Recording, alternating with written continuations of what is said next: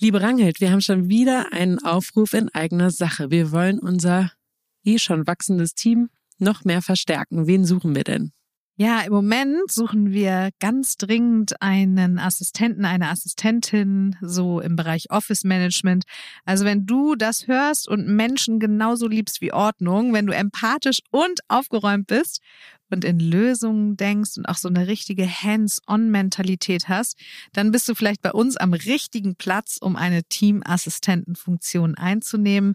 Es geht vor allen Dingen darum, Customer Care zu übernehmen, Office Management zu regeln und das Team in allen möglichen Belangen zu unterstützen. Du bekommst ultra viel mit von Persönlichkeitsentwicklungsthemen und darfst auch Kunden am Telefon beraten. Also wenn dich die Themen Psychologie und Performance interessieren, du ein Organisationstalent bist, dann überleg doch mal, ob nicht vielleicht unsere Firma ein guter Ort für dich sein könnte, um zu wirken und deine eigene Persönlichkeit professionell und persönlich weiterzuentwickeln. Richtig cool. Also hätte ich die Talente, hätte ich mich jetzt nach deinen, hätte ich mich jetzt auf jeden Fall beworben. Gibt es noch irgendwelche Rahmenbedingungen, die, die wir wissen müssen? Also wir sind ziemlich flexibel. Bei uns ist immer zuerst der Mensch und dann die Stelle. Das heißt, ähm, es wäre schon schön, wenn du eine abgeschlossene Ausbildung hast. Alles darüber hinaus ist natürlich mehr als willkommen. Ähm, es geht einfach darum, dass du offen, freundlich und kommunikativ bist, dass du selbstständig strukturiert und zuverlässig arbeiten kannst, dass du Lust hast, auch in ähm, dem Team dich weiterzuentwickeln und auch Beziehungen zu gestalten und natürlich flexibel und engagiert bist, ein gepflegtes, sicheres Auftreten hast und ähm, ja, vielleicht sogar Vollzeit arbeiten könntest. Super, das klingt doch richtig gut. Der Wir Rest freuen uns auf Bewerbungen, genau. Genau, und es äh, steht alles auf struss und klausen.de unter Jobs. Da könnt ihr euch das nochmal ganz genau durchlesen und euch dann hoffentlich bewerben. Ja, bewirb dich. Es lohnt sich doch immer, zum Vorstellungsgespräch zu kommen. Vielen Dank.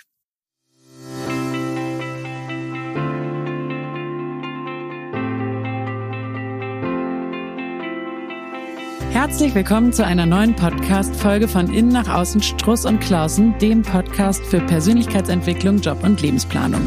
Ich sitze hier zusammen mit Ranghild Struss und Johann Klausen und heute haben wir uns ein Thema rausgesucht, was bei mir sehr anklingt und ähm, wo ich mein, ich, ich mache mir immer so ein bisschen Gedanken über ein Intro äh, zu jeder Folge und das flutschte einfach alles nur so aus mir heraus. So gut passt Selbstsabotage zu mir, weil ich sabotiere mich, glaube ich, ziemlich oft selber. Aber das dürfen hier die beiden Profis äh, in der Expertenrunde gleich ähm, beurteilen. Und zwar ist es bei mir so, sobald ich eine Aufgabe auf meiner To-Do-Liste habe, die ich nicht so gerne mache, suche ich mir andere Aufgaben und bin dann so beschäftigt, dass ich zu der wichtigen und dringenden Aufgabe einfach gar nicht mehr komme. Ich sitze das dann also einfach aus. Also wahrscheinlich ist Aussetzen ein Selbstsabotagemechanismus. Ich nehme das schon mal vorweg.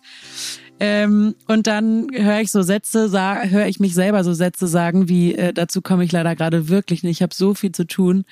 Ähm, ja, und dann ist das natürlich blöd und dann kommt es auch mal vor, dass äh, irgendwie offizielle Formulare liegen bleiben und dass ich irgendwie Aufgaben auch mehrmals machen muss, weil ich natürlich nicht mir irgendwie ein Foto irgendwo abspeichere und das einfach nochmal mache, sondern immer wieder von vorne anfange, was total bescheuert ist, weil es mir ja gar keinen Spaß macht und ich beschäftige mich dann im, am Ende länger eigentlich damit, als ich sollte.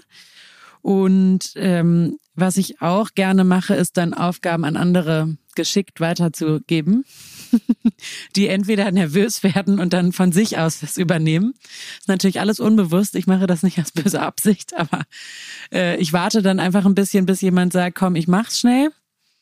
Oder ich, ich mach's ganz direkt und sage, kannst du bitte, ich will's nicht machen oder ich kann's nicht oder so. Genau. Das kommt dann auch vor, dass ich Sachen suche ewig, weil ich nicht eine Schublade habe, wo Kabel drin sind oder sowas, sondern irgendwie die überall verteilt sind. Also all solche Sachen. Ich hoffe, dass ich da nicht die Einzige bin und ihr da draußen bei dem einen oder anderen sagt, oh ja, das ist bei mir auch so. Liebe Ranghild, du darfst mal wieder starten. Bitte äh, sei tröstlich und erzähle mir doch, dass du auch irgendeinen Selbstsabotage, Selbstsabotagemechanismus hast. Klar, die haben wir alle.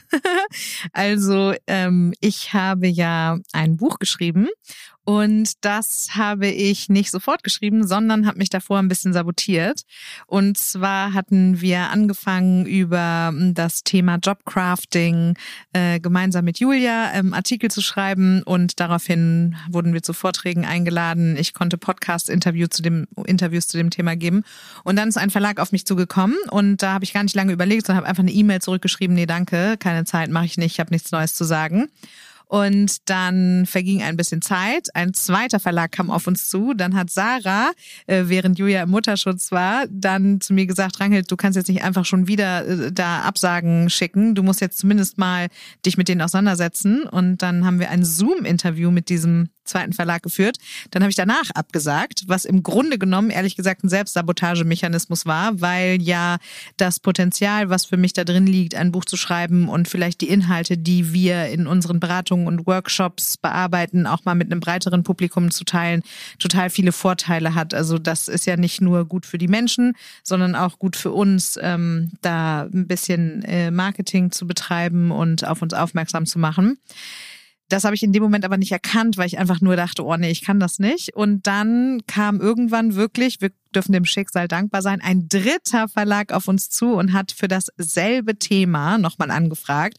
Und da haben mich dann äh, Johann und Sarah gemeinschaftlich davor bewahrt, in einen wirklich äh, katastrophalen Selbstsabotagemechanismus zu verfallen und haben mich darin bestärkt, ähm, das Projekt doch mal anzugehen. Also, und das ist jetzt ein Beispiel und davon gibt's mehrere. Wir haben ja zum Beispiel auch Online-Produkte, ne? Online-Kurse. Das habe ich ganz lange nicht gemacht, obwohl da drin total viel Potenzial Potenzial liegt für uns unternehmerisch und auch ähm, um uns persönlich weiterzuentwickeln und mit spannenden Inhalten zu beschäftigen, weil ich einfach schier dachte, dass ich mich dafür nicht eignen würde und Angst hatte, äh, so öffentlich Reichweite zu bekommen und auch die Inhalte, die ich so fabriziere, dann auch auf Video zu haben und so. Das Wie Gleiche schön, dass du es überwunden hast. Das Buch gibt's jetzt übrigens und auch die Online-Kurse. Genau. Und jetzt äh, nochmal zu dir, Jalé. Du hattest ja schon seit Beginn des Podcasts darum gebeten, dass wir Live-Coaching-Folgen machen. Und ich habe mich immer dagegen gewehrt und habe das quasi sabotiert, ähm, dieses Potenzial in mir freizusetzen, weil ich ähm, ja da irgendwie äh, wahrscheinlich das Bedürfnis hatte, ein bisschen die Dinge, die ich tue, im stillen Kämmerlein und ähm, irgendwie so ein bisschen ungesehen ähm, durchzuführen. Und äh, genau, und das hast du ja dann auch durchbrochen und hast mich ermutigt. Könnt ihr mal zurückscrollen, eine der letzten Folgen mit ein richtig cooles Live-Coaching, wie ich finde, mit Nora. Ja, das ist, das ist doch ein super Beispiel. Bei mir ist das so, also wenn ich solche Aufgaben habe, die ich nicht machen möchte, dann merke ich das ja. Also ich merke auch, dass ich gerade mich selbst sabotiere. Aber alles in mir, also richtig körperlich, es sträubt sich einfach dermaßen. Ich kann mich nicht überwinden. Also diesen ersten Schritt, so Ordner aufzuschlagen, irgendwas rauszusuchen und so. Und dann fange ich halt an, irgendwas anderes. Dann organisiere ich einen nächsten Podcast oder ja, weiß ich auch nicht. Geht zum Yoga oder backen Kuchen. Also mir würden hundert Sachen einfallen, die ich dann lieber mache und das tue ich dann auch. Johann, wie ist bei dir? Du musst mal wieder was Ich sabotiere mich nie selber. ähm, aber ich wollte noch mal bei dir festhalten, ja. dass äh, das Spannende ist, welche Worte man dann ja auch benutzt, weil was du sicher nicht machst, ist Dinge aussitzen.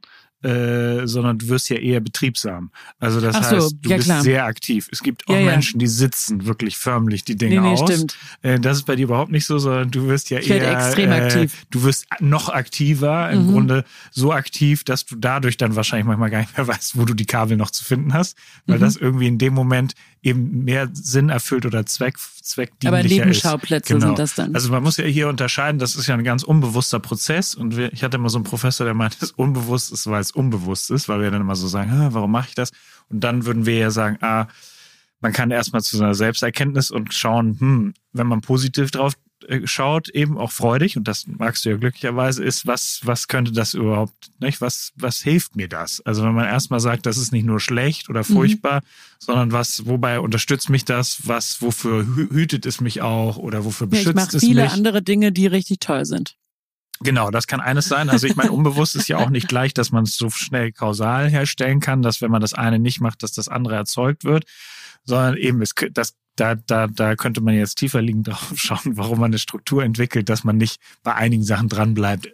Die eine ist ja mal, dass du sagst, macht mir einfach keinen Spaß und dann ähm, irgendwie Taktiken und Strategien entwickelst, das eben irgendwie freudiger und spielerischer und etc. wird. Aber das hat natürlich bei, bei vielen Leuten hat es ja die Selbstsabotage auch wirklich verletzende Anteile, kann das ja entwickeln. Also auch da gibt es ja wieder Abstufung zwischen, ah, ich habe irgendwie so einen kleinen inneren Schweinehund und komme da nicht drüber oder oh, irgendwie kann ich jetzt nicht, sondern ich habe irgendwie Lust noch, das, den zweiten Nachtisch zu essen.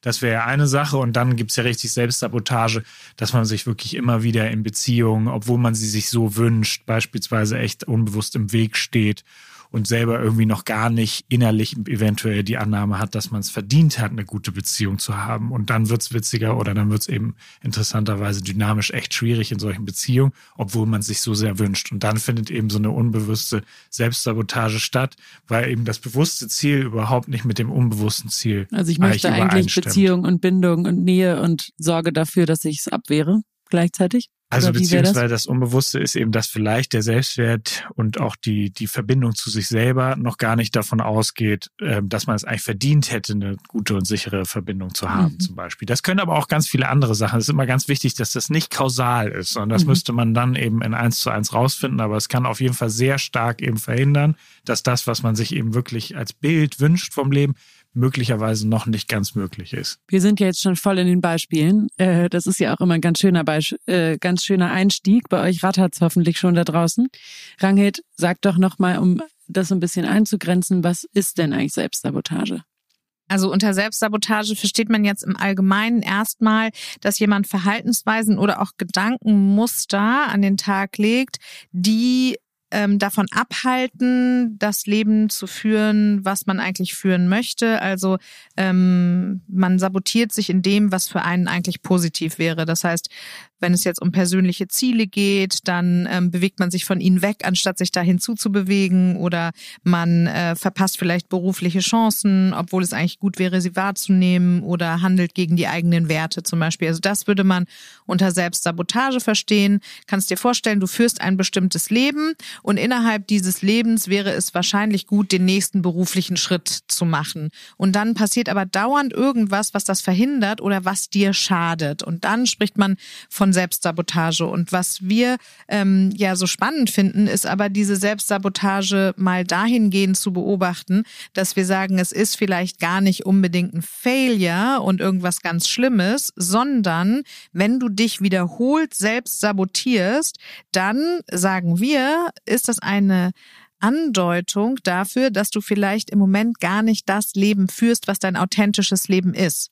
Und da würde ich gerne mal auf dein Beispiel zurückkommen, weil das würde ich jetzt noch nicht als fundamentalen Selbstsabotagemechanismus bezeichnen. Du hast einfach keinen Bock, die Steuererklärung zu machen. Aber im Grunde genommen schadet es dir auch nicht groß, weil es ja nicht dazu führt, dass du es verpasst, dass die abgegeben wird, sondern du findest irgendjemanden, der es dann für dich macht oder ne, reißt dich in der letzten Sekunde noch zusammen, dann geht's noch.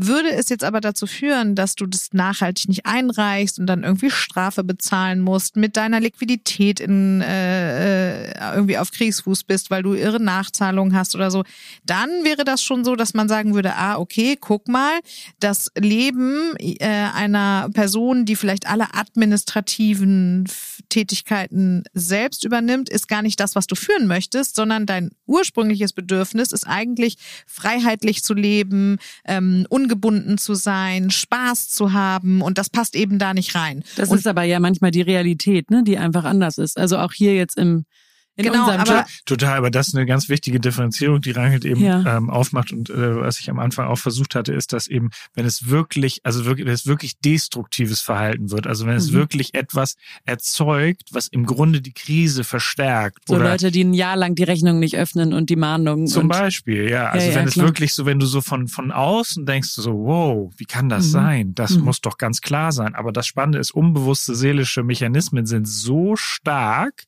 dass die eben dazu führen, dass es einem wirklich in dem Moment gar nicht auffällt. Und Rangit hat ja eben angefangen, wenn es einem dann eben anfängt aufzufallen, dass man nicht gleich sagt, oh, ich bin ja irgendwie ein schlechter Mensch oder das kann ich nicht, dies mache ich nicht, weil dann geht's ja wieder abwärts und man, man haut noch drauf, sondern dann im Grunde diese Nachsicht und dann die Geduld zu entwickeln, zu schauen, ah, wofür dient das vielleicht gerade? Was, wofür bewahrt mich das möglicherweise auch? Und dann, woran halt gerade angefangen hat, wo will mich das möglicherweise auch darauf hinweisen? Wovor habe ich vielleicht noch Angst? Wo habe ich noch nicht die Sicherheit etc.? Wie wir darauf gekommen sind, ist, dass wir in unseren Beratungen und Workshops total häufig Leute erleben, die sich fundamental selbst sabotieren auf den ersten Blick. Also zum Beispiel ähm, haben wir viele KlientInnen, die nach langem, langem, langem Studium, zum Beispiel von Rechtswissenschaften oder des Medizinstudiums, dann am Ende wiederholt durch die entscheidenden Prüfungen fallen, sodass sie diesen Abschluss nicht bekommen.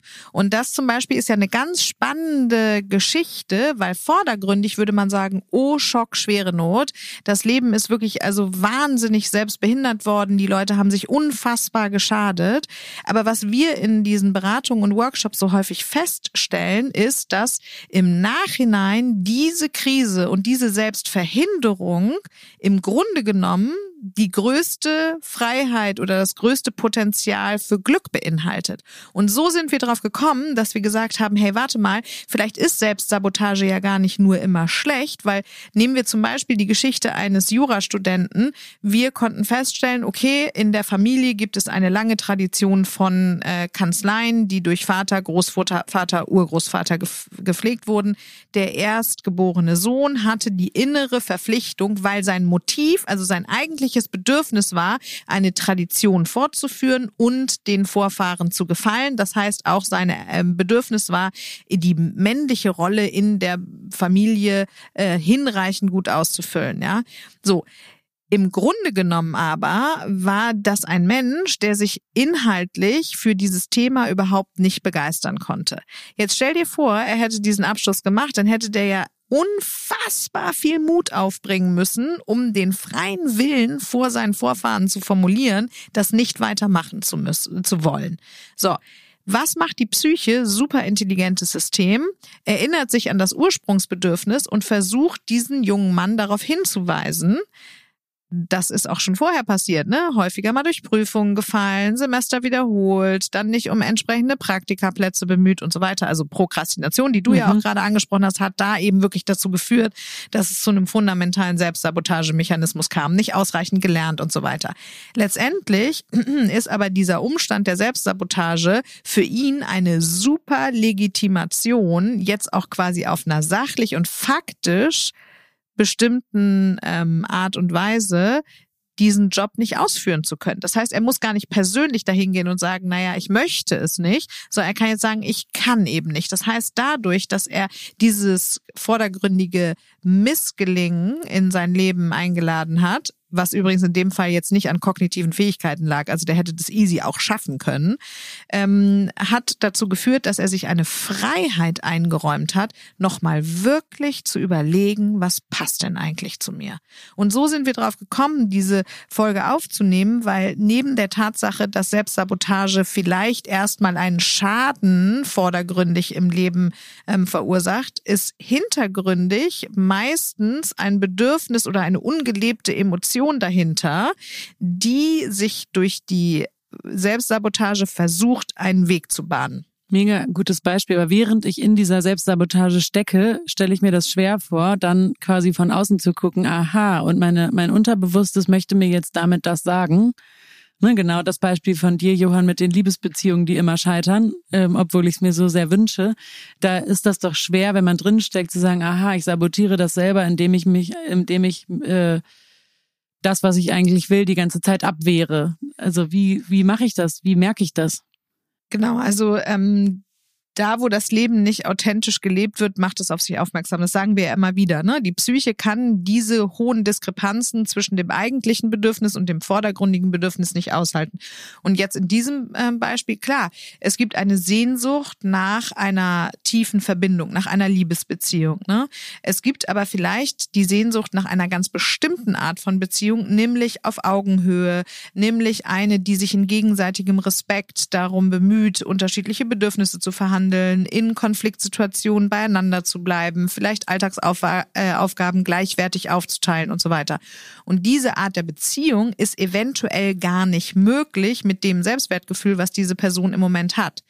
Die Beziehung nachhaltig zu sabotieren hätte dann vielleicht den Vorteil darauf hinzuweisen, dass die Person im Grunde genommen erstmal zu sich selbst eine wirklich tiefgehende, bedeutungsvolle Beziehung haben möchte, dass sie erst einmal am eigenen Selbstwertgefühl arbeiten möchte, um überhaupt ready zu sein für die Art der Beziehung, die die Person sich wünscht. Genau, und es geht ja immer um Entwicklungsmöglichkeiten. Also es ist nicht so, dass, ah, ich erkenne und jetzt verändere ich und dann weiß ich, jetzt ist es eben so und so, sondern was in dem spannend, also man muss es ja auch von Fall zu Fall echt unterscheiden und in dem Fall jetzt in der konkret von Rangelt mit dem Jurastudium, da ist ja dann das Spannende, die Herausforderung ist immer noch selber zu sagen, wie möchte ich mein Leben gestalten. Also es ist nicht mhm. damit vom Tisch. Man könnte ja jetzt auch sagen, ah, jetzt werde ich kein Volljurist mehr und jetzt bin ich quasi aus der Verantwortung raus. Das ist die eine Seite. Aber dann ist man möglicherweise in der nächsten Spirale, ja dass Vakuum, man irgendwie ne? immer, dass man immer am Weihnachtstisch sitzt oder ähnliches mit höherem Alter und dann immer äh, denkt, ah, oh, ich bin hier der einzige Nichtjurist. So, das kann natürlich auch böse also eine böse Spirale nach sich ziehen. Das heißt, das sollte man auf jeden Fall nicht leichtsinnig angehen und auch irgendwie begleiten lassen. Das heißt, die, aber die Herausforderung dann zu sagen, ah, guck mal, wenn ich es nicht nehme als das Schicksal war gemein, ja, oder ich habe nicht genug zu, gelernt. Also wir haben da die unterschiedlichsten Beispiele, dass es nicht nur am Lernen lag, sondern auch an ganz vielen Themen, die eben innerlich dafür noch nicht bereit waren. Und jetzt zu sagen, ah, ich möchte es eben wirklich so gestalten. Und das braucht natürlich da ein bisschen Zeit. Und dass das am Anfang total herausfordernd ist und eine richtig Krise, das äh, ist ehrlich gesagt, je länger man wartet häufig, desto heftiger wird's auch manchmal. Und mhm. ähm, das kann man natürlich von außen so einfach sagen, aber deswegen ist es, glaube ich, wichtig, dass wir darüber sprechen, weil das eben, es gibt erst kleine Tendenzen, die einen darauf aufmerksam machen und dann schon auch richtig schmerzhafte Themen. Und deswegen ist es nicht so richtig gemeint damit, ich prokrastiniere oder ich sitze mal ein Abendessen aus, sondern es ist dann schon, dass es wirklich eine Psychodynamik kriegt, die einem eben nicht gut tut. Und wir würden eben daran arbeiten und darauf hinweisen wollen, dass in jedem Thema immer noch was drin steckt, woraus man eben irgendwas Positives ziehen kann. Was wäre denn so ein Frühwarnmechanismus? Also woran erkenne ich das vielleicht auch bei mir selber, dass es ein ungesundes Maß annimmt? Ja, also das würde ich sagen, oder wir würden sagen, ja, ganz viele. Es kann was Körperliches sein, dass man schon merkt. Also es gibt so, das kennen wir doch alles. Wir kennen Leute, die sprechen, mit denen sprechen wir auch Freunde über Themen und wir, wir haben das Gefühl, dieses Thema könnte ein sehr relevantes sein.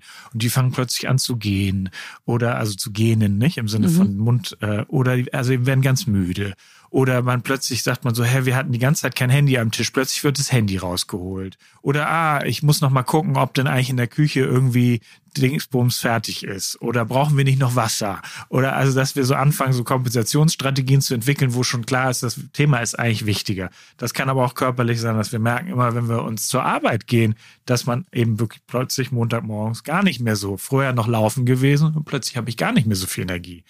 Oder also, ich esse immer irgendwie, sobald ich im Büro bin, fange ich an, mir die Schokoriegel reinzuziehen, das über den sein. Genuss genau. hinausgeht. Also wir würden wahrscheinlich, das, der erste ist immer, merke ich, dass die Energie in die richtige Richtung fließt. Und dafür muss man natürlich so ein bisschen Bewusstsein und Sensibilität schaffen, aber das wären wahrscheinlich die ersten Anzeichen. Also wenn man so innerlich auch merkt, dass man Ziele im Leben verfolgt, von denen man überhaupt nicht erfüllt ist, dann sollte man sich mal fragen, ähm, ob da nicht auch Selbstsabotagemechanismen zu finden sind. Ne? Oder wenn man in Beziehungen verbleibt, die einem einfach nicht gut tun, was wir auch viel erleben, ist, dass Leute Menschen beeindrucken wollen, die ihnen eigentlich gar nicht ähm, fröhlich gesonnen sind oder freundlich gesonnen sind und die sie auch eher schlecht behandeln. Also das ist auch immer so ein ähm, selbstverletzendes Verhalten. Ne? Und ähm, vielleicht auch, äh, dass du so eine Widerstands so ein Widerstandsgefühl hast gegen Dinge, die gerade gut laufen in deinem Leben oder auch ganz einfach, ähm, wenn du an Verhaltensweisen festhältst, von denen du genau weißt, dass sie dir nicht gut tun. Also alle ungesunden Gewohnheiten, die du so hast, ne, ähm, wie zum Beispiel Prokrastinieren oder schnelles Aufgeben oder wenn du super perfektionistisch bist, wenn du in negativen Gedankenmustern gefangen bist, wenn du so ein Opfer oder ein Anspruchsdenken hast, ähm, vielleicht auch unrealistische Ziele setzt oder zu hohe Erwartungen an dich hast. Also alles, was Kompensations- und Abwehrstrategien sind im Grunde genommen. Aber kann, ja, kann das auch sowas sein wie jeden Freitag gehe ich so extrem feiern, dass ich irgendwie ja, klar, das ganze am, Wochenende dann im, verkatert im, im Bett liege. Das, das ja. kann sein. Also es kann auch mal natürlich eine gute Balancierungsstrategie sein, aber es kann eben auch dazu führen, dass das, was du vielleicht brauchtest, um aufzuladen, nicht ähm, stattfinden kann. Also man muss immer erstmal festhalten, es ist ja eine Gewohnheit, gibt eben Menschen Halt und Sicherheit. Es ist erstmal was, was den häufig im ersten Moment mehr Sicherheit, mehr mehr gibt, als dass sie sich schon trauen, eben diese Struktur zu verlassen. Also das ist immer wichtig im Sinne der Geduld und wie schnell kann das dann gehen. Also die Frage ist eben immer, wo tut mir das Leben im Moment eigentlich gerade nicht gut, aber ich verbleibe trotzdem da drin. Also diese Frage kann sich ja mal jeder stellen. Das Seelische macht dich darauf aufmerksam, auf das, was dir schadet. Also wenn du dir jetzt die Frage stellst, ähm, was ist denn die eine Sache, die ich eigentlich weiß, dass ich sie ändern müsste und sie aber nicht ändere? Also wovon weiß ich, dass es mir eigentlich gut tut, aber ich mache trotzdem nichts dagegen. Da bist du dann schon dem Selbstsabotagemechanismus ziemlich ähm, heiß auf der Spur. Mhm. Und das Beispiel jetzt eben von Schokoriegeln im Office oder Feiern am Freitag, da ist eben immer die Frage, wie stark ist das gegenläufig zu den Zielen, die du dir im Moment eigentlich setzt. Und wenn du jetzt nebenbei äh, irgendwie ein berufsbegleitendes Studium ähm, absolvieren möchtest und dafür eigentlich nur am Wochenende Zeit hast zu lernen und du gehst Freitag Freitagabend feiern, wie bekloppt und noch irgendwie morgens direkt frühstücken und so. Und dann hast du keine Energie mehr zu lernen. Dann schadest du dir im Sinne des Ziels, was du dir gesetzt hast. Und da würden wir sagen, okay, und das ist nicht einfach, also es geht jetzt nicht total schnell oder so, aber da würden wir zumindest mal daran appellieren, diese innere Bereitschaft aufzubringen, zu sagen, okay, ähm, wenn ich dieses Ziel, was ich mir eigentlich gesteckt habe, sabotiere, also wenn ich dagegen anarbeite, sollte ich dann nicht vielleicht nochmal das Ziel überprüfen, um zu gucken, ist es eigentlich das, was wirklich mein authentisches Leben ausmacht? Genau, das ist hier nicht gemeint im Sinne von Moral, nicht? Also heißt, ah ja, man braucht ein Abendstudium und weil ich mir das als Ziel gesetzt habe, sondern was wir jetzt versuchen rauszuarbeiten, ist, ist es möglicherweise gar nicht ein Ziel, wofür ich die Motivation habe oder was ich überhaupt erledigen möchte. Kann ja auch sein, es ist ein Bild, ich brauche ein Studium, um eine bestimmte Person zu sein, aber fühle das vielleicht gar nicht im Innen. Das könnte ja hier auch sein. Und dann macht natürlich immer die Dosis das Gift. Also wenn man einmal feiern geht und nicht nur zu einer Vorlesung genau. geht, ist natürlich, muss man auch ganz klar sagen, äh, das ist überhaupt kein Thema. Zwei, dreimal auch nicht. Nur wenn es natürlich, wir merken, das werden richtige Routinen. Man merkt mhm. das vielleicht auch bei Bekannten, wo man, wo die gar nicht mehr aus bestimmten Routinen ausscheren können in der Woche oder im Monat dann merkt man natürlich so eine Festigkeit, so ein Festhalten, so ein Starrwerden. Und dann würden wir sagen, ah, das wäre eigentlich gut und sinnvoll, da hinzuschauen. Und bei dem Studium finde ich jetzt nochmal total spannend, sich zu überlegen, welches Motiv verfolge ich eigentlich mit dem Studium? Also welches Bedürfnis soll dieses Studium erfüllen? Ne? Sagen wir mal, dieses Wochenend oder berufsbegleitende Studium.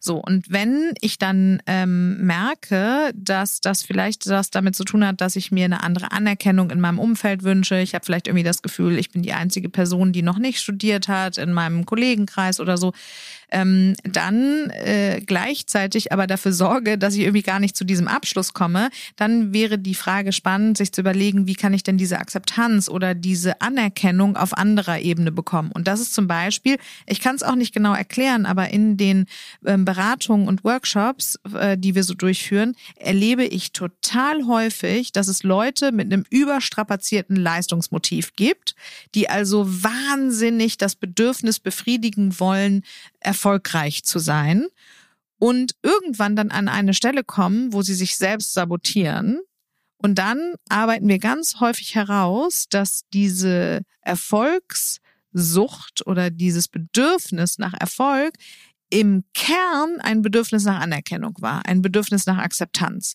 Das erlebe ich super, super häufig. Und wenn ich also immer nur das äh, kompensatorische Bedürfnis befriedige, also möglichst erfolgreich und leistungsorientiert zu sein, dann stellt sich nie innerlich dieses Sättigungsgefühl ein. Also nie habe ich dann das Gefühl, oh, ich krieg wirklich, was ich will, weil das Psychische immer auf der Suche danach ist, das Urbedürfnis zu erfüllen. Und dann passieren solche Selbstsabotagemechanismen, die im Grunde genommen einen Gefallen sind, den deine Psyche dir tut, um wieder auf dein Ursprungsbedürfnis zurückzukommen. Nämlich wirklich dafür zu sorgen, okay, wie kriege ich denn die Akzeptanz und die Anerkennung Anerkennung, die ich äh, mir wünsche. Und dazu haben wir ja auch schon ein paar Folgen gemacht. Das beginnt eben dann erstmal in einem selbst. Und diese Erkenntnis ist schon mal total viel wert. Ich will nur sagen, natürlich geht es nicht total schnell, dass man dann alles verändert. Aber alleine die Erkenntnis lässt dich ja neue Gedanken und Entscheidungen treffen. Also alleine, wenn du weißt, hey, ist vielleicht das, was ich hier versuche zu erreichen, gar nicht das, was mir gut tut, dann kannst du ja deine äh, Fragen, die du dir innerlich so selbst stellst und dein innerer Dialog hat ja viel auch mit deiner Lebensqualität zu tun, äh, dahingehend verändern, vielleicht mal ein bisschen mehr nach der authentischen und nach der echten Bedürfnislage zu fragen. Das finde ich total spannend, weil wir das ja, also das kennt, glaube ich, jeder aus dem Umfeld zumindest, dass diese extrem leistungsorientierten Menschen und dann haben die schon den New York Marathon hinter sich und äh, sind jetzt irgendwie äh, CEO von irgendwas äh, und haben eigentlich alles erreicht, was äußerlich die Boxen, die getickt werden sollten und sind aber irgendwie das Zufriedenheitsgefühl stellt sich nicht ein. Und dann fragen sie, warum habe ich jetzt hier nicht noch Anteile oder ne? Und diese äh, zum Beispiel. Ja, aber wie merke ich das, ohne dass es so drastisch ist? Das meinte ich, dass sie jetzt irgendwie ins Burnout fallen oder so. Das kennt man ja auch oder ein Magengeschwür kriegen oder so. Es wird also, drastischer, wenn du es nicht merkst. Aber wie merke ich es denn? Also vorher. Naja, du, indem du die Zeichen liest. Also äh, genau das, was ich gerade meinte mit diesen Fragen. Also habe ich eigentlich das Gefühl, dass die Ziele, die ich versuche zu erreichen, äh, mein Zufriedenheitslevel steigern. Also habe ich eigentlich das Gefühl von Erfüllung. Und wenn ich mich abracker und dennoch nicht das Gefühl von Erfüllung habe, dann zum Beispiel in diesem Beispiel, was du gerade gesagt hast, dann könnte ich mal gucken, was möchte ich denn damit eigentlich erreichen? Also wenn ich zum Beispiel das Gefühl habe, hey, ähm, über den Marathon und die CEO-Position und so weiter, möchte ich eigentlich das Bedürfnis stillen, mal wichtig zu sein, von Wichtigkeit zu sein. Dann könnte ich mir überlegen, wenn ich das im Leistungszusammenhang nicht stillen kann, das Bedürfnis, dann ist das Urbedürfnis vielleicht in Beziehungen wichtig zu sein. Und dann wäre es total sinnvoll, den Fokus mal auf private Beziehungen zu legen und sich mal zu fragen, Fühle ich mich denn hier hinreichend wichtig genug? Fühle ich mich hier hinreichend wertgeschätzt? Weil, wenn da das eigentliche Bedürfnis liegt, dann wird man es nicht über den Beruf langfristig kompensieren können. Es funktioniert nicht. Stelle ich mir in so, gerade in so einer Arbeitsmühle, stelle ich mir das sehr schwer vor, das selber zu erkennen. Also ich finde, es klingt so, dass man das eher mit einem externen Coaching oder sowas hinkriegen. Naja, das und kann. man muss ja auch immer sagen, es geht ja auch um eine Balance im Leben. Also das heißt, ähm, nur weil jemand das von außen vielleicht schon als ähm, zu viel erlebt, heißt das nicht, dass das bereits schon so ist und bringt ja die Person auch häufig sehr, sehr weit. Was schön wäre, logischerweise von uns im Idealfall, ist, dass man ein Bewusstsein dafür ähm, entwickelt, dass es eben nicht irgendwann wie so ein ganz krasser Abfall vorkommt oder wie so ein Loch oder wie irgendwie, dass es wirklich gar nicht mehr zu einem passt, sondern dass man vielleicht eben merkt, eben dieses, diese unbewussten Tendenzen und die Bilder, die dahinter stecken, die einem eigentlich vielleicht bewegen und die einem eigentlich vielleicht mehr Erfüllung geben würden, dass man die eben mehr mit mehr Nachsicht, mehr, mit mehr Selbstliebe und mehr Geduld eben irgendwie herausfindet. Aber das Leben knirscht ja auch da, wo es nicht dir als Person wirklich entspricht. Ne? Also entweder indem du etwas noch nicht auslebst, was dich auszeichnen würde, also vielleicht diese ähm, Person, die den CEO-Titel erreicht hat, ähm, vielleicht würde sie ja auch einen großen Beitrag leisten können, sowohl für ihr eigenes Wohlbefinden als auch für das von anderen, indem sie eine soziale Tätigkeit integrieren würde oder so. Also es kann einmal das sein, was du noch gar nicht auslebst und das Leben knirscht aber auch da, wo du in Umständen verharrst, die im Grunde genommen, wie gesagt, dieses Urbedürfnis oder die ungelebte Emotionen nicht stillen. Und deshalb glaube ich, ähm, äh, würde ich mal dafür appellieren zu sagen, es muss nicht unbedingt so schwierig sein, da drauf zu kommen, sondern es kann ja mal eine stille Minute sein. Also wie gesagt, jetzt auch eventuell nach dem Hören dieser Podcast-Folge und sich zu fragen, Mann, wo verharre ich eigentlich in Umständen, die nachhaltig nicht so laufen, wie ich es mir vordergründig vorgenommen habe. Also da, wo die Brüche sind, wo vielleicht man, ähm, weiß nicht, häufig den Job wechselt oder ganz viel Streit hat mit anderen oder eben prokrastiniert und wichtige berufliche Chancen verpasst oder sich selbst ein Bein stellt, bei dem man sich im Nachhinein fragt, oh Gott, wie konnte ich das überhaupt machen? Ja, also metaphorisch betrachtet. In äh, meinem Buch spreche ich über eine Kundin, die mich wirklich nachhaltig beeindruckt hat, eine Anwältin, die mh, hm, in ihrer Kanzlei dafür bekannt war, dass sie die richtig schwierigen Fälle durchgefochten hat, weil die erstens super schlau war und oder oder ist immer noch. Ähm, und zweitens sehr so kampfesbereit und, und sehr ähm, durchsetzungsstark und so. Und ähm, die hat immer mal wieder so kleinere Probleme gehabt durch unorganisiert sein, schlechte Selbstorganisation, obwohl das eigentlich in ihrer Persönlichkeit gar nicht angelegt war, schlecht organisiert zu sein. Und dann gab es irgendwann einen sehr prestigereichen Fall, also einen, äh, in dem es auch echt auf was ankam, auch so ähm, namentlich und für die Öffentlichkeitswirksamkeit und ähm, in der Presse wurde auch darüber berichtet. Und dann hat die echt ähm, durch eigenes Verschulden ähm, wichtige Fristen verpasst und solche Fehler gemacht, dass der Fall verloren wurde und darüber eben öffentlich berichtet wurde und sie auch ähm, öffentlich äh, dafür quasi angeprangert wurde. Ne? Und ähm, das ist ja auf den ersten Blick erstmal eine Katastrophe, ja. Also totaler Gesichtsverlust und auch natürlich ähm, verbunden mit möglichem Karriereknick und so weiter. Und diese Lebenskrise aber hat sie dazu veranlasst, eben eigene Biografie Arbeit zu betreiben und auch äh, eben in der Beratung dann wirklich dem Thema auf den Grund zu gehen, welches ungelebte äh, oder ungestillte Bedürfnis, welche ungelebte Emotion äh, in ihrer Vergangenheit vielleicht durch diesen beruflichen Weg, den sie eingeschlagen hat, ähm, überhaupt gar keine Bedeutung mehr gefunden hat. Ne? Und ähm, dafür gibt es zig Beispiele. Also neulich hatte ich einen Kunden, der nach sehr langer Selbstständigkeit aus dem Unternehmen, was er selbst gegründet hat, von Investoren rausgeschmissen wurde. Ja, also das ist ja ein Krass. unfassbarer Bruch, der da passiert. Ähm, letztendlich liegt da drin aber eben immer die Chance, wieder noch einmal die Frage nach dem eigentlich authentischen Leben zu stellen. Und das sind jetzt Extrembeispiele, aber auch ähm, für sich selbst persönlich mal zu überlegen, was mache ich denn eigentlich, was mir nicht gut tut? Und wenn du dir die Frage ganz in Ruhe mhm. stellst, also wenn du jetzt diese Podcast-Folge hörst und danach mal dich fragst, hey, was ist eigentlich nachhaltig nicht so, wie ich es will? Und, und das können ja so Mini-Sachen auch sein, ne? Also genau. Also wenn wir nochmal von den großen Beispielen wegkommen, ich. Ja, und wie trage genau, ich vor allen Dingen dazu ja. bei? Das ist ja die Frage. Das ist die Frage der Selbstsabotage, ja. weil bei Selbstsabotage geht es eben nicht darum, dass du die Verantwortung ganz außen abgibst und eben einfach sagst, ja, läuft halt scheiße, sondern äh, dass du dich fragst, okay, ähm, äh, nutze ich eigentlich das Potenzial, auf meine Lebensumstände positiv einzuwirken, was ich habe, oder schade ich mir selbst?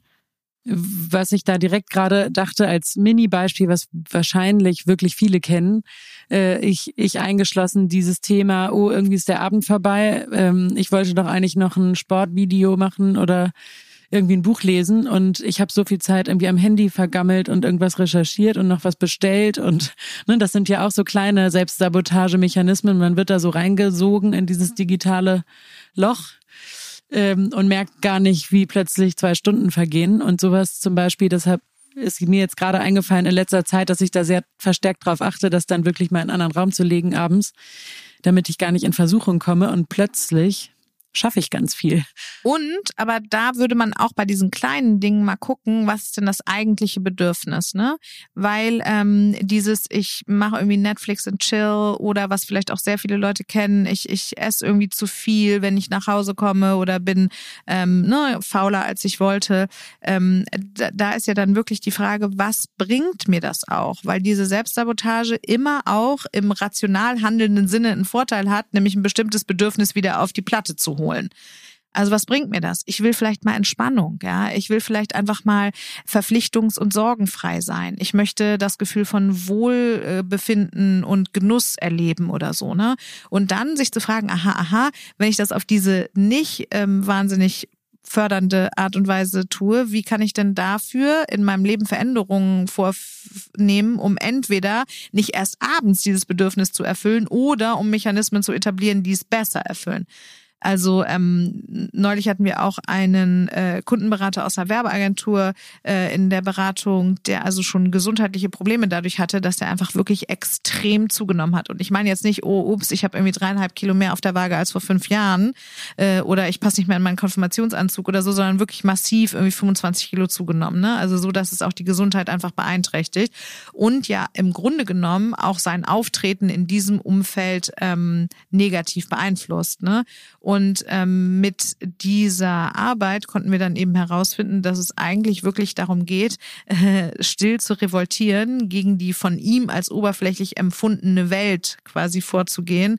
Und ähm, dieses Essen sorgt eben für Versorgung, Genuss, ähm, sich selbst nah sein, mal Ruhe haben, ne, die Hektik zu befreien. Und das alles übertragen auf den beruflichen Alltag äh, bedeutet vielleicht einen Job zu finden, der ein anderes Tempo hat, der auch mehr Pausen ermöglicht, der tiefgründigen Kontakt im Eins zu eins zu anderen Menschen möglich macht, vielleicht auch über eher philosophische, psychologische, soziologische Themen wirklich tiefgründig zu sprechen.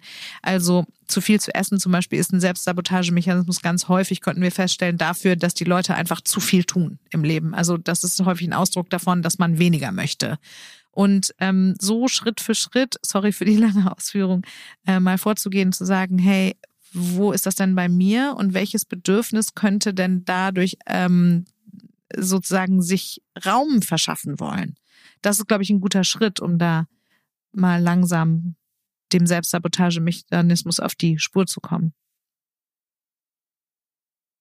Seid ihr happy? Ich finde, dass wir haben ganz schön viel gesammelt und vor allem eine Folge voller Beispiele. Ich bin mir ganz sicher, da wird sich jetzt jeder wiederfinden. Rangel, du hast noch was. Ich würde gerne nochmal ähm, sagen, dass man ja auch vielleicht selbst sabotierendes Verhalten bei sich selbst stoppen kann. Ne? Also ich möchte jetzt nicht, dass ähm, ihr äh, Panik kriegt und irgendwie denkt, oh Gott, Hilfe, ich sabotiere mich selbst und schade mir nachhaltig, sondern in dem Moment, wo man mal so guckt, äh, wo das Leben nicht dem eigenen authentischen Leben entspricht, so dass man eben zufrieden ist, ähm, könnte man ja auch mal sich so ein paar Fragen stellen. Ja, also ähm, eben, was ich gerade schon meinte, wenn ich mich hier jetzt sabotiere, was will ich denn stattdessen? Also was, was würde ich Wofür denn eigentlich gerne das, ne? wollen? Mhm. Genau.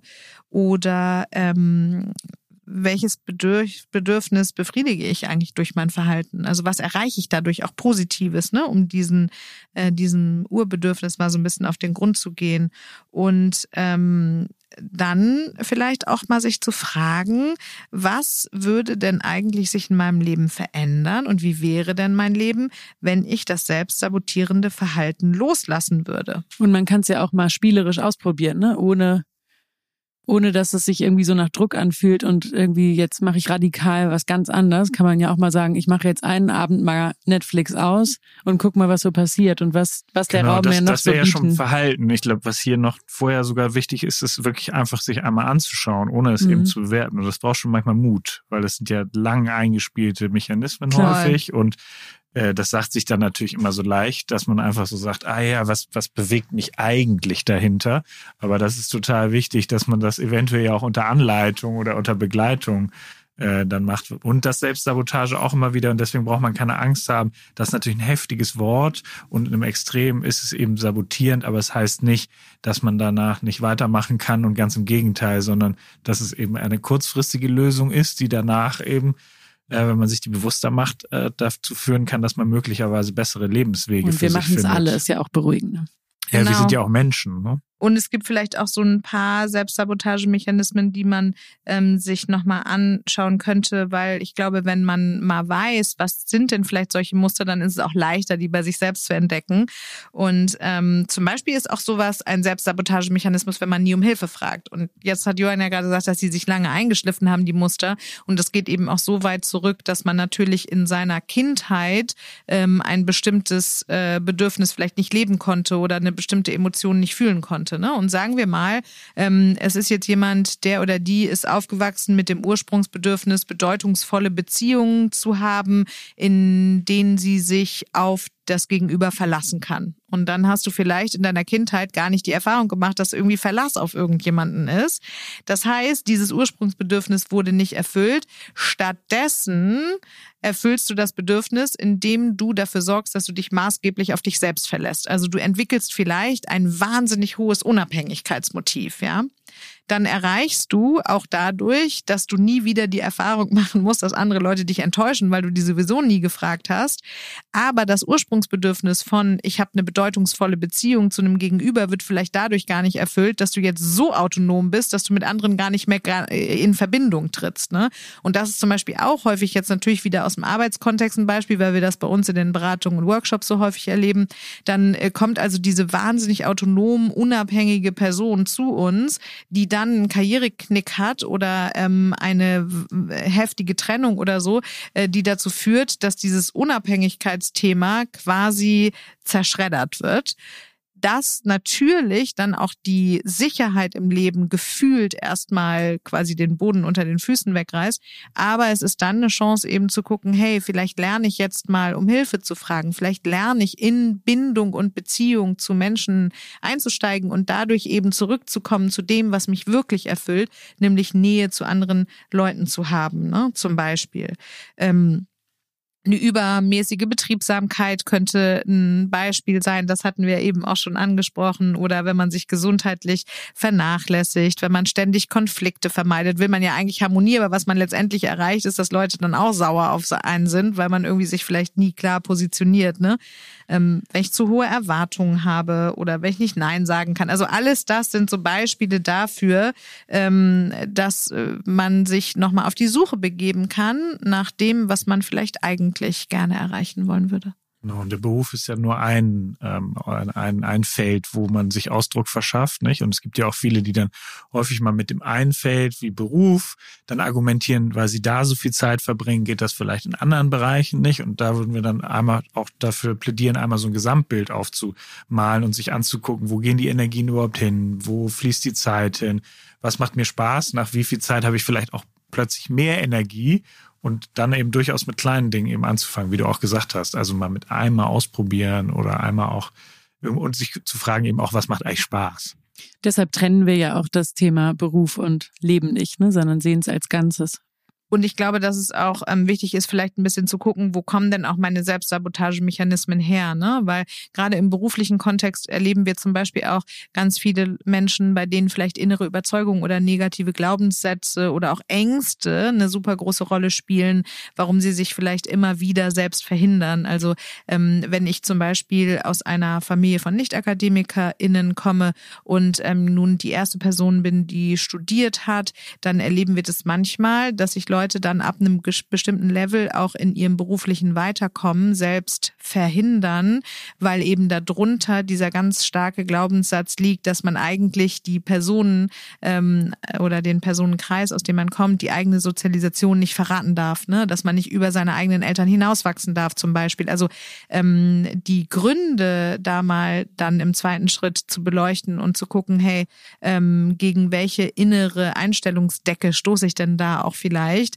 äh, um um herauszufinden, was der Grund für die eigene Behinderung in der Auslebung des eigenen Potenzials ist, ist, glaube ich, total wichtig, ne? Weil wenn ich jetzt Ängste habe, dass ich dann ausgeschlossen werde oder ähm, wenn ich vielleicht auch von Selbstzweifeln ähm, geprägt bin und eigentlich auch der Meinung bin, dass ich es nicht verdient habe, dass man mir gegenüber liebevoll ist oder dass ich erfolgreich bin oder dass ich mich unabhängig fühle oder so, dann wird meine Lebensführung dafür sorgen, dass dieser Glauben Glaubenssatz bestätigt wird, weil wir alle immer Recht haben wollen in dem Ich-Verständnis, was wir haben. Ja, also deshalb ähm, bei diesem selbst sabotierenden oder schadenden Verhalten nicht nur auf die Ursprungsbedürfnisse zu schauen, sondern auch mal zu gucken, ähm, wie denke ich eigentlich über mich selbst und was erlaube ich mir in meinem Leben, ja, weil nur das, was ich mir erlaube, werde ich auch tatsächlich leben können.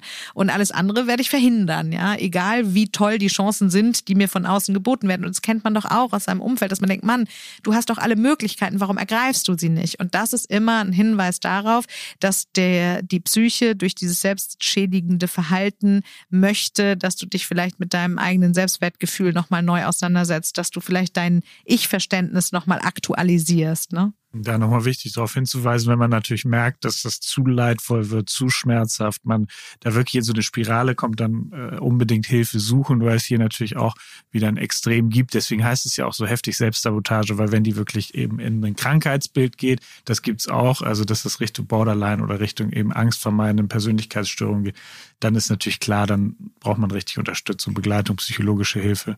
Und auch davor darf man immer um Hilfe bitten und äh, Coaching und so sind ja auch gut geeignet, um auch diese Frühwarnzeichen mal so ein bisschen einzuordnen. Weil das, was Rangelt jetzt gerade so lange und ausführlich äh, beschrieben Sorry. hat, nee, das ist ja, ist ja total super. Das kann natürlich bei euch da draußen auch dafür sorgen, dass ihr denkt, oh Gott, wie mache ich denn das? Von daher ähm, keine Angst, auch mal irgendwie ein paar Stunden irgendwo zu buchen und zu sagen, ich möchte das mal so ein bisschen mit Moderation von außen machen. Das hilft auf jeden Fall Total.